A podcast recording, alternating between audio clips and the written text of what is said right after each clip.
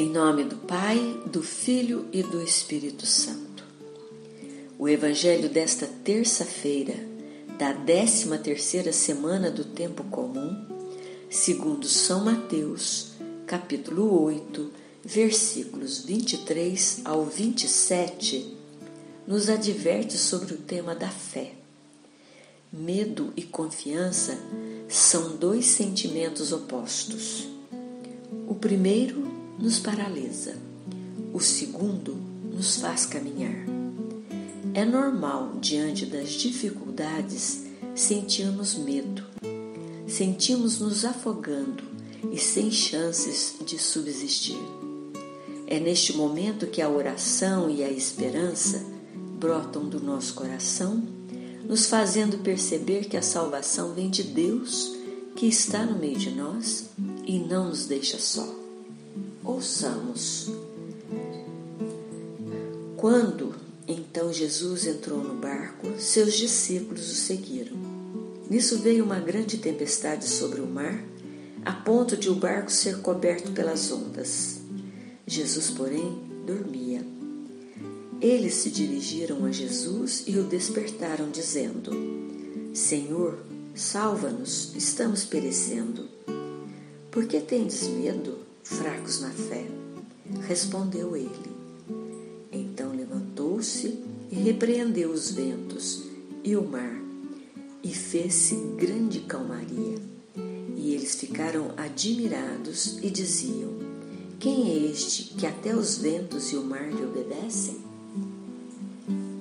Ao entardecer, cansado, pois já tinha passado o dia todo e parte da noite curando muitos doentes e ensinando as multidões, Jesus ordena aos seus discípulos que partissem para a outra margem do lago, rumo aos gentios, na região de Gadara.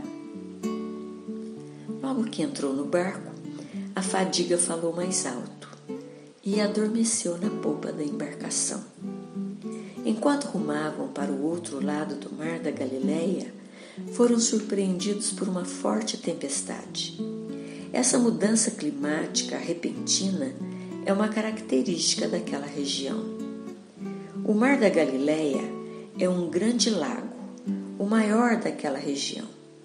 Mede cerca de 19 quilômetros de comprimento por 13 quilômetros de largura.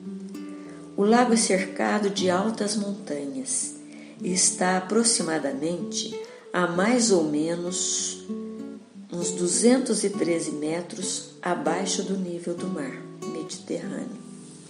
Tudo isso favorece o acúmulo de ar quente na superfície do lago.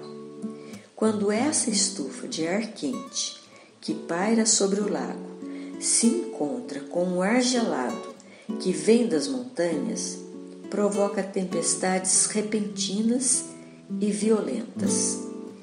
Esse era o cenário que Jesus e seus discípulos se encontravam. Os discípulos eram pescadores experientes. Se eles achavam que iam afundar, então podemos afirmar que a situação era realmente perigosa. Esse cenário revela duas verdades sobre a pessoa de Cristo Jesus. A primeira nos fala sobre sua humanidade. Jesus é plenamente humano. O capítulo 8, do versículo 1 ao 23, é claro. Afirma que depois de um dia fatigante, Jesus adormece. O cansaço era tanto que nem a tempestade, nem a aflição dos discípulos conseguiram acordá-lo do sono profundo. A segunda verdade é que, ao acalmar a tempestade, Jesus revela sua divindade. Jesus é plenamente Deus. Se, por um lado, a humanidade de Jesus Cristo foi revelada no fato de ele ter se cansado e dormido no barco, por outro lado, sua plena divindade foi revelada quando ele acalmou a tempestade.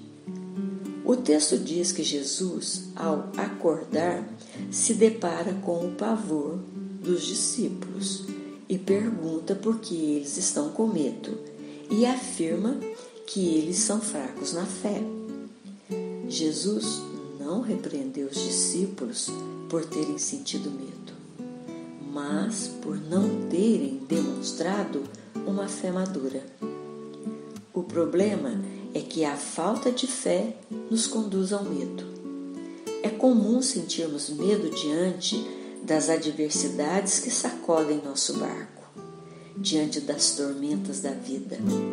O que não podemos é esquecer que Jesus nos prometeu que estaria conosco até a consumação dos séculos.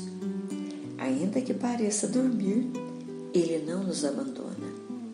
Com Ele em nosso barco, podemos repetir os versículos 3b a 4a do Salmo 23. Por veredas de justiça me guia por amor do seu nome.